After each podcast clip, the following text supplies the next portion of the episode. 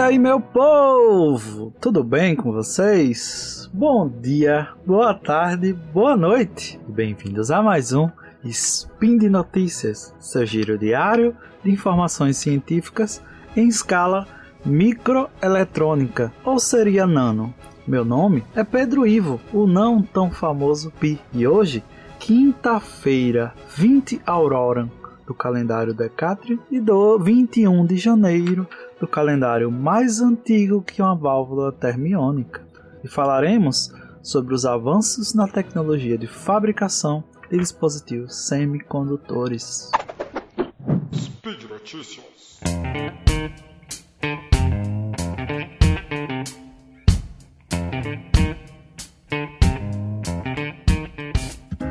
A primeira notícia não é bem um artigo científico, mas é importante ser comentado porque pode impactar mundialmente a fabricação de dispositivos semicondutores. Antes de mais nada, quando eu falo dispositivos semicondutores, estou me referindo basicamente a transistores e tudo o que é desenvolvido a partir deles, como circuitos integrados, os famosos chips, microprocessadores e outras coisitas más. O governo americano, preocupado com a segurança e soberania nacional, colocou um artigo na sua Lei de Política Anual de Defesa Nacional, que pode fazer ressurgir as fábricas de microchip nos Estados Unidos.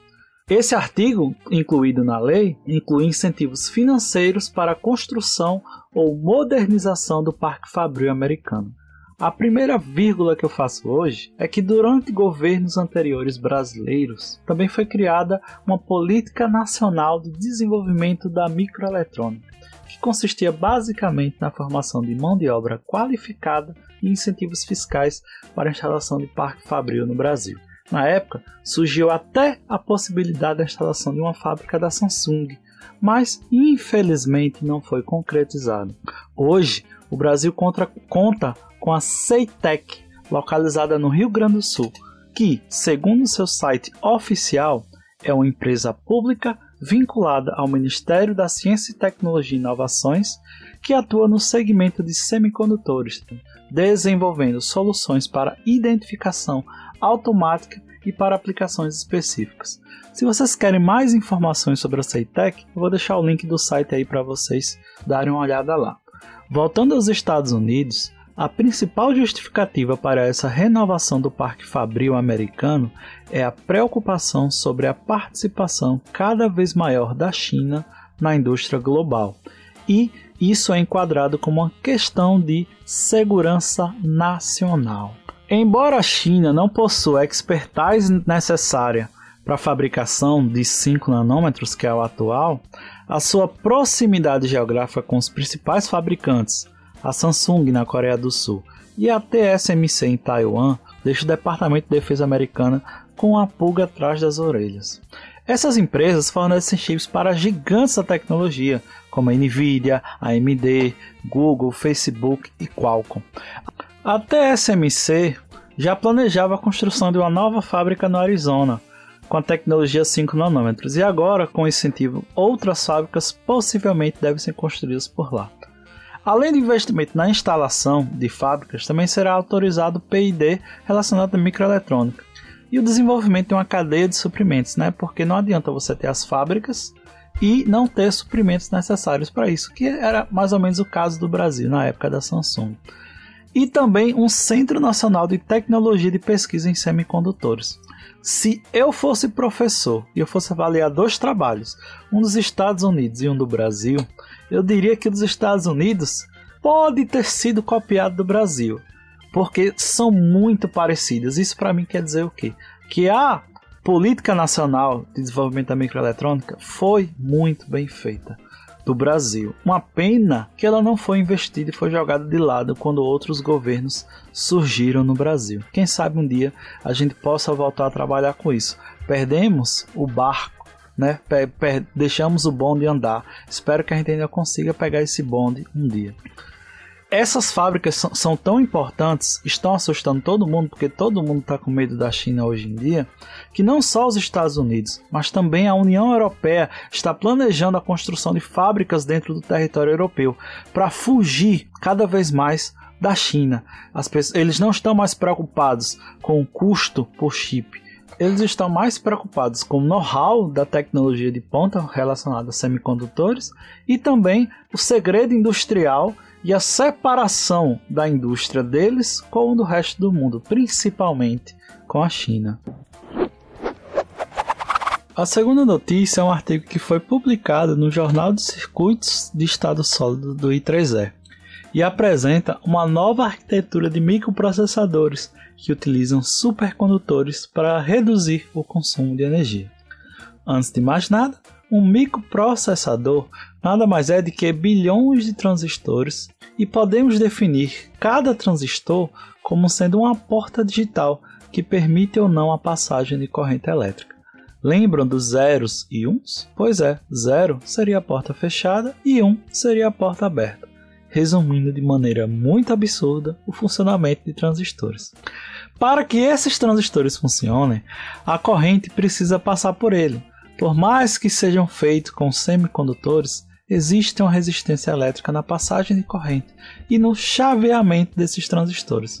Agora, imagine esses bilhões de transistores funcionando a altas frequências. Quanto calor vai ser gerado pela passagem de corrente? Por isso que a cada dia que passa vemos computadores com coolers gigantescos. Alguns até utilizam tecnologias mais avançadas como o water cooler, e eu até já vi computadores que usam motor de geladeira para fazer o resfriamento de processadores. De acordo com a recente estimativa que eu vou deixar também no link para vocês verem, data centers consomem hoje em dia 2% de toda a energia do mundo e até 2030 vão consumir 8%.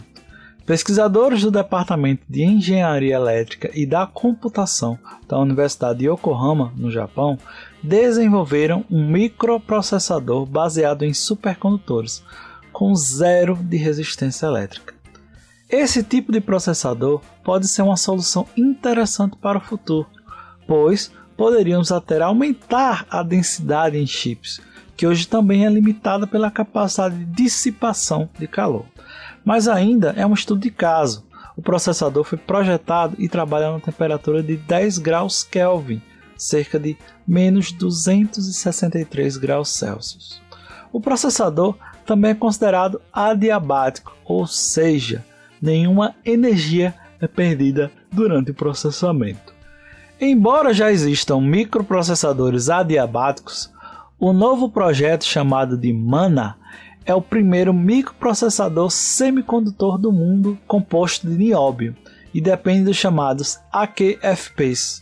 Cada AQFP é composto de switches de ação rápida que têm um funcionamento semelhante aos transistores e necessitam de pouca energia para o seu funcionamento.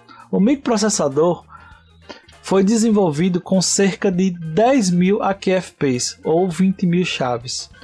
Os AQFPs utilizados para construir o microprocessador foram otimizados para operar adiabaticamente, de forma que a energia retirada da alimentação possa ser recuperada em frequências de clock relativamente baixas, comparado ao que a gente encontra hoje em dia em eletrônica de supercondutores. Em demonstração de funcionamento, o processador operou numa faixa de 2,5 GHz, semelhante às tecnologias atuais de, da computação e pretende aumentar essa velocidade até no mínimo de 5 GHz. Mas calma, você não precisa ir hoje numa loja comprar esse tipo de processador. Como ele precisa de toda uma estrutura de resfriamento à base de hélio líquido, suas principais utilizações deverão ser para sistemas de computação em larga escala, como data centers e supercomputadores. Se você ficou curioso e quer entender mais sobre esse assunto, eu vou deixar o link do artigo para você dar uma olhada e analisar melhor como é que funciona esse microprocessador e se realmente ele vale a pena em relação a outros. E por hoje é só. Todos os artigos comentados estão no post. Deixe lá também seu comentário, elogio, crítica e xingamento esporádico. Lembra ainda que esse podcast só é possível acontecer por conta do seu, do meu, do nosso apoio no patronato do SciCast, tanto no Patreon, PicPay e Padrim. Um grande abraço, um bom resto de semana a todos, fique em casa se puder e até amanhã.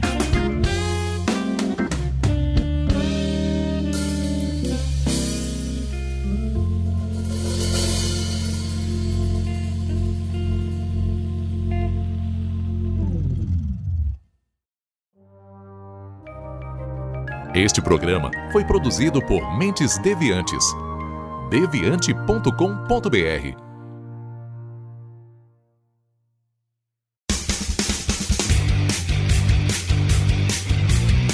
Cortes, edição de podcast.